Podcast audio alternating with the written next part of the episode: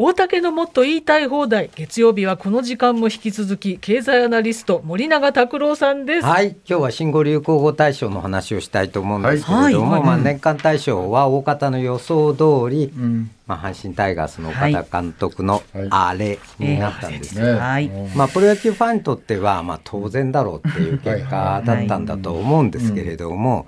プロ野球全く見ないっていう人も世の中には結構いてですね、うん。はい、えあれって何って言ったいやいや私もそう言ってました。あれって何って最初なななんであれなのみたいなことを言ってましたね。はい、でただですね今回非常におかしなことが起こったのは、うん、もう対象以上に話題を集めたのが、うん、まあ、岸田総理の増税メガネが、うん、えー、30のノミネートにも入らなかったと、えいうことなんですね。で私自身は増税メガネ対象でもよかったんじゃないかなっていうふうに思ってます。でそれは何でかっていうと、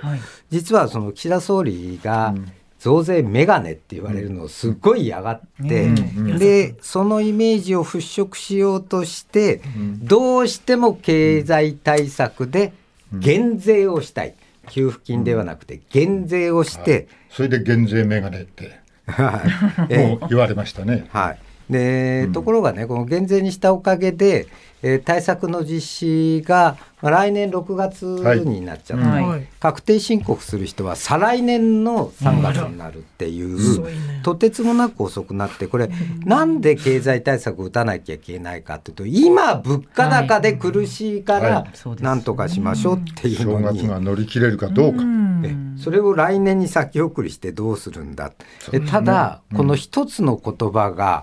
一国の経済政策をぐちゃぐちゃにしたっていうのは前代未聞なんで、私はこの増税メガネが良かったんじゃないかなって思うんですけれども、うん。えー、その薬光さんが選考委員をしてるんですね。まあ業界で、えー、唯一に近い友達なんであんまり悪口は言いたくないんですが、はい。えー、役さんなんていうふうに、その答えたかこのなんで増税メガネ外したんですか、うんはい、えー、そしたら自分の知人にも子供の頃から弱視のせいで今でも分厚いメガネをかけている人がいると。はい、えー、で忖度したんではなくて気遣いと言いますか、うん、そういうふうに解釈していただければと思います、うん、っていうふうに答えたんですね。うん。はい、つまりその財務省に忖度をしたのではなく、うん、えー、差別を助長するような言葉を選択したくなかった。うん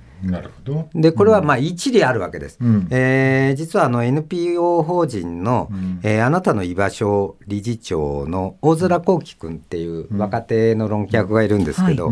彼もですねメガネっていうのは医療機器で、それを使わざるを得ない人もいる。そのことを考えたら、増税メガネという言葉は適切な言葉ではない、えいうふうに言ってるんですけど、ここは大竹さんの意見を聞きたいんですけど、でもね私は程度問題で、眼鏡をこうちょっと揶揄するような、あことっていうのまで、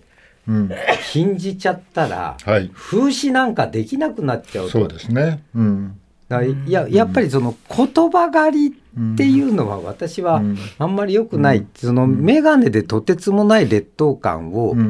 感じてる人ってそんなに、えー、例えばお姉さんとか眼鏡かけてて劣等感感じます、はい、で、まあ、小学校でも3年の時から眼鏡かけ始めてるんですけどうんと最初はねちょっと あれでしたけどちょっと眼鏡かけるの怖いなとか思ってましたけど今全然そんなことないです、ね、別にね眼鏡ってそんな普通のあの、ね、最初眼鏡はそういうイメージありましたけど途中から眼鏡はあのおしゃれなアイテムにもなってますね。そうそうそうそうですよね。この目だからあの若い人の間ではあの眼鏡の人がモテると。い。う、一時期そういう情報があって、あのあのみんな眼鏡かけ始めた。眼鏡かけ始めた。っていう、あの現象が起きてたことは確かで。で実は私ちょうど20年前に年収300万円で、この流行語大賞の、あのトップ10というのは全部盾をもらえるんですよ。えー、でトップ10に入って、その時に同時にトップ10に入ったのが、野中宏さんの「毒まんじゅう」だったんですね。えでこれ、どっちも弱肉強食政策を進める小泉総理への痛烈な皮肉だったわけですよ。でたまたま私のね、授賞式で隣が野中さんだったんで、はい、私野中さんに聞いたんです。野中さんのとこにも小泉さんから「毒まんじゅう来たんですか?」って言ったら「お来たよ来たよ」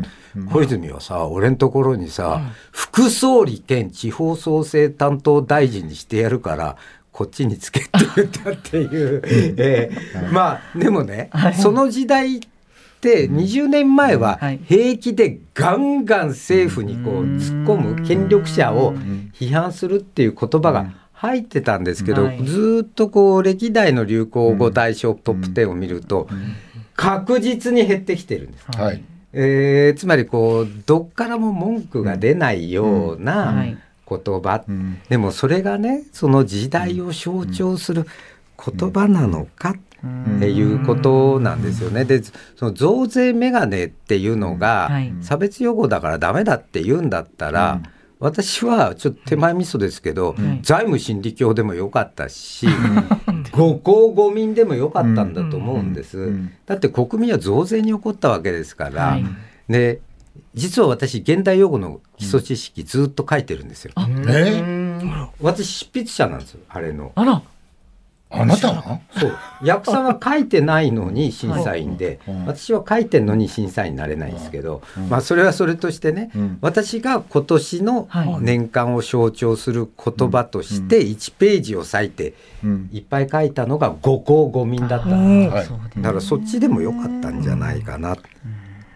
あの森永さんのおっしゃる通りこう、そのなんて言うんですか？政治とか、うん、そういうことからなんか言葉がだんだん忖度によって減ってきているのは事実ですよね。だけど政治にメディアが忖度するのかと。そう。それはダメだと思うんです俺もそう思いますね、はい、やっぱり痛烈な言葉で、えー、まあ、例えばね増税メガネがもっと痛烈な言葉これ以上の強烈な言葉だったとしてもやっぱりメディアはやんなくちゃいけないんじゃないですか？ガンガン突っ込むべきなんですよ。はい、で岸田総理自身がですね、うん、えー、11月2日の記者会見で、うん、その増税メガネって言われてることについてどう思いますか、うん。えー、どういうふうに呼ばれても構わないっておっしゃってるんです、うん、えー、やるべきだと自分が信じることを決断し実行していくだけだって。だから、これだからとりあえず増税メガネを対象に選んで、で授賞式に岸田総理を呼んで、呼ばどう呼ばれてもいいって言ってるんだから、岸田総理自身がね、あの授賞式で、はい。僕が増税メガネくんですとかそこまではやってくれた まあそこまではそこまでは言いませんけどもまあ、あのノーベル賞にはイグ・ノーベル賞っていうのがあって、はい、そそうじゃなくてもイグ・ノーベル賞は馬鹿らしい研究に贈られると。それから日本はここ4回続けてですか、はい、化石燃料の化石賞と化石賞っていうのはね、はい、あんたんとこよく石炭使ってくれたねっていう賞を、まあ、不名誉な賞ですけどいただいて、やっぱりそのなんていうのかこの国の取った方針に対してその化石賞っていうのはそれ批判ですからね、あなたの国に一番ここで化石使ってますよっていう、まあ、そういう批判はちゃんとしなくちゃいけなくて、はい、その岸田さんに対する眼鏡はあの眼鏡のイメージは良かったり悪かったりしますけどそそっちのなんていうのか弱者ををなんていうのかいじめるような言葉の意味合いはここにはないと思うんですけどね私は。はいはい。おっしゃる通りです。はい。以上、大竹のもっと言いたい放題でした。明日火曜日は武田砂鉄さんがいらっしゃいます。森永さんには2時の時報までお付き合いいただきます。